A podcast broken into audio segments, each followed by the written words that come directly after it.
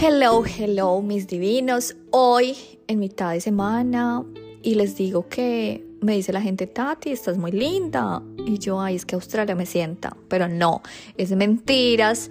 De verdad que es que me encanta compartir las cosas buenas, ¿cierto? Porque es que si uno se queda con los secretos ocultos, pues sería uno muy envidioso, de verdad.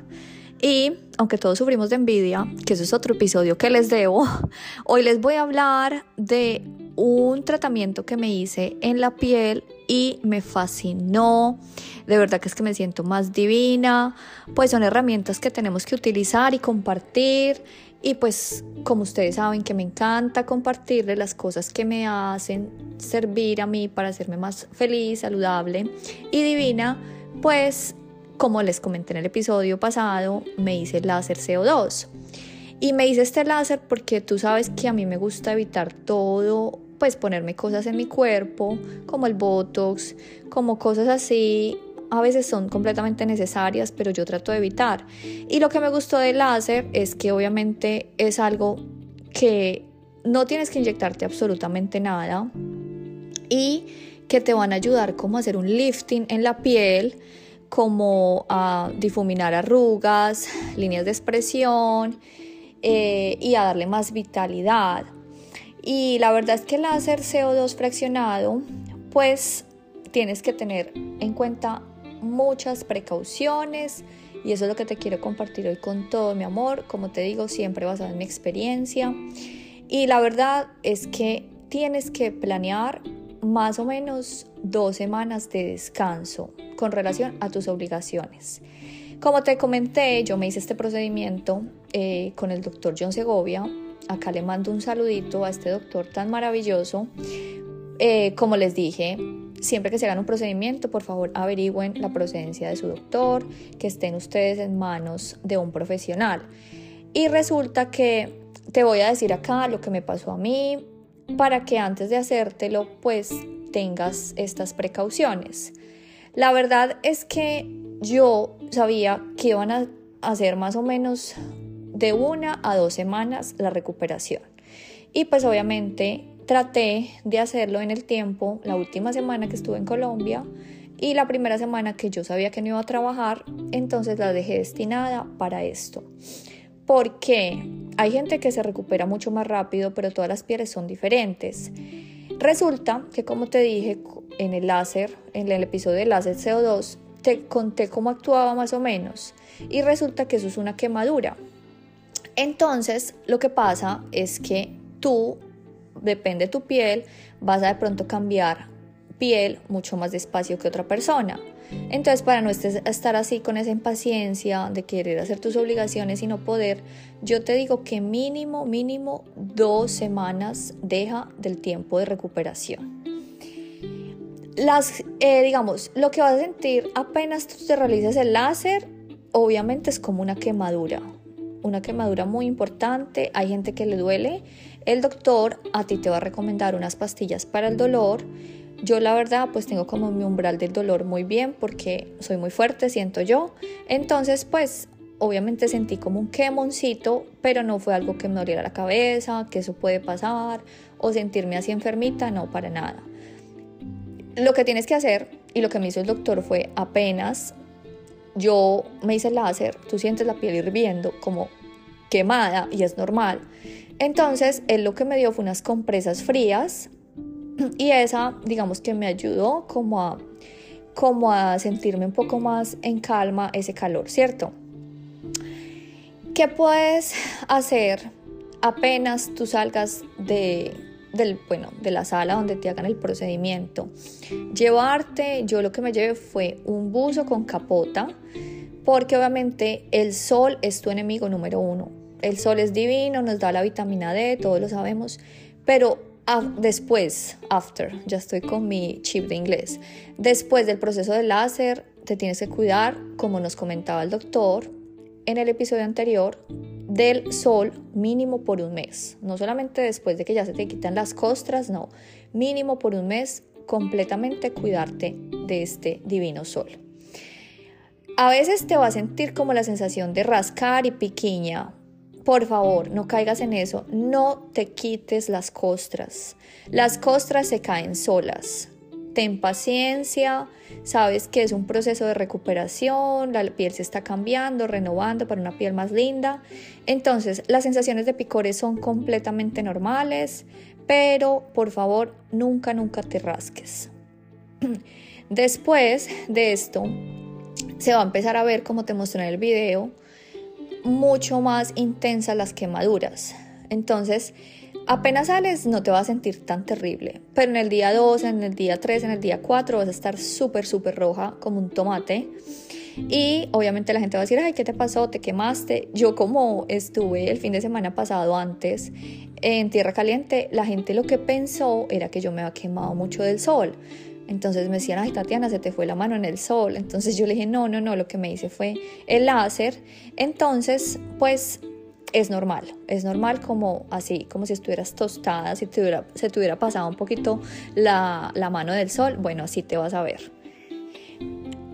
El doctor a mí me dio una crema que después de los ocho días ayuda a aclarar más la piel y se pone un día sí, un día no, un día sí, un día no. Y importantísimo, después del primer día eh, tienes que utilizar protección solar. Aplica siempre protector solar, un protector solar de la mejor calidad. Les tengo otro episodio del protector solar, que es muy importante qué tipo de protector solar están usando. Aplicar protección solar es básico para las pantallas azules, pues obviamente estamos en ambientes igual que nos va a dar el sol. Entonces, protector solar es básico, más o menos tres veces al día, me dijo el doctor. No te debes maquillar, absolutamente nada de maquillaje, porque el maquillaje obviamente no va a dejar que tu piel se sane, ¿cierto? Entonces es súper importante aplicar eh, el protector solar. Tienes también que aplicar una hidratante de la mejor calidad. Obviamente, pregúntale a tu doctor si esa es la hidratante que te sirve a ti, porque hay unas hidratantes que vienen con algunos, digamos, ingredientes químicos que en vez de ayudarte te van a afectar, ¿cierto? Entonces, ¿qué tienes que hacer? Tienes que mantener hidratada muchísimo la piel, porque claro, es obviamente una quemadura. Entonces, pues se te va a ver la piel súper, súper reseca. Tú la vas a tocar y es como tocar una lija, o sea, es demasiado, demasiado reseca, entonces básico. Tienes que evitar el calor. A veces de pronto si te vas a exponer a temperaturas calientes a, a cocinar, al horno, tomar baños con agua muy caliente, obviamente no utilizar saunas, no utilizar nada de jacuzzis.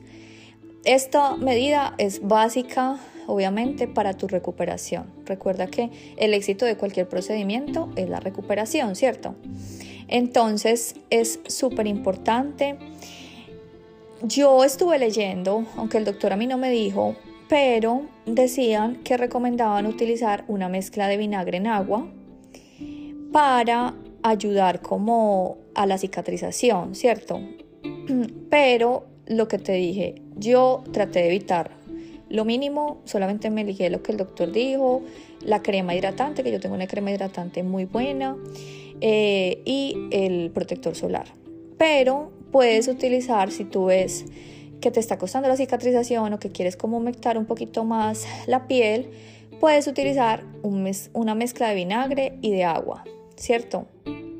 Pero como te digo, revisa con tu doctor un vinagre obviamente que sea adecuado, tiene que ser una mezcla pues obviamente lo más pura posible y evita obviamente exfoliantes, sustancias que pueden ser irritantes si de pronto tú utilizas retinol o peróxido o todas esas cremas a veces que uno utiliza, pues pilas en esos días con lo que usas. La hidratación, como te digo, es vital, vital.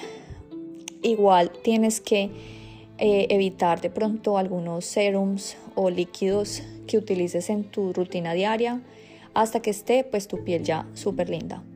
Las compresas frías también es una manera muy simple de reducir el, enrojecimiento. Yo me acuerdo que al tercer día que me vi la cara como tan así inflamadita, que es normal que se te inflame, eh, pues yo utilicé unas compresas frías para como calmar un poquito la inflamación y también me dieron una cortisona que lo utilicé los cinco primeros días, ¿cierto? Eso también fue súper, súper importante. Entonces, mis divinos, la verdad, para hacerse láser, yo sí les recomiendo que tengan bastante tiempo para que no estén, porque puede que tú seas mucho más rápida que yo y tu piel cambie en una semana, pero puede que no. Entonces, si te vas a comprometer de pronto a trabajar ya y estás así como con la piel así medio, medio, como el 50%, entonces digamos que es algo como incómodo, como tú de pronto salir a la calle y la gente te mira porque bueno, ¿qué te hiciste en la cara? Porque se te ve así como una piel así súper quemada y se te ven como los cuadritos de láser así se te ven. Esos son los, eh, digamos, eh, las, ¿cómo se dice? Como eh, la, la, agujita que entró para quemar la piel y después pues va a salir una piel así de bebé divina, divina. Entonces, como te digo, de verdad procura también el uso de jabones de pH neutros porque cuando son jabones que tienen fragancias, o cosas así, pues te va a afectar. Entonces, si tú te bañas la piel con jabones, que sea pH neutro. Y bueno, pues pienso que esas son como las cosas más importantes. Eh, ahorita dicen que realmente el resultado se ve más o menos en un mes, que es donde la misma piel reactiva su colágeno. Por eso me parece tan espectacular este láser porque de verdad es que es súper invasivo, va a ayudar a aclarar tu piel. Lo que yo vi más, digamos, de cambios es que yo tenía pequitas pues del sol y obviamente están muchísimo más claritas. Entonces se ve la piel mucho más limpia y pues las líneas de expresión también se han difuminado bastante, bastante positivo. Entonces, eh, de verdad que a mí me fue maravilloso, estoy muy contenta con mi piel y lo chévere de esto es que no genera dependencia, o sea, no tengo que hacerlo cada seis meses, no, simplemente si yo vuelvo a Colombia de pronto eh, me gustaría volvérmelo a repetir, pero mínimo, mínimo a partir del año. O sea, uno no puede hacerse este láser porque de verdad que siempre es un poco agresivo con la piel pues no se lo puede hacer como de costumbre cada tres meses como otros láseres, no. Este la verdad no necesitas depender de él. Me parece chévere porque pues con esto tengo que, como te decía en el episodio del Botox, no tengo nada en contra del Botox, pero pues trato como evitar ante todo siempre como ponerme cosas que de pronto no vengan con mi piel, ¿cierto? Entonces el láser CO2 te va a ayudar a eso te va a ayudar a hacer un lifting, a, aclarar tu piel y a pues que tu misma piel produzca más colágeno y elastina. Entonces mis divinos, eso es todo por hoy. Eh, de verdad compartan este podcast si hay personas que quieren hacerse algo en la piel que no sea tan invasivo como el Botox, pues pienso que esto es un tratamiento maravilloso y siempre en manos de profesionales. Los quiero mucho, su amiga Tati NutriTips.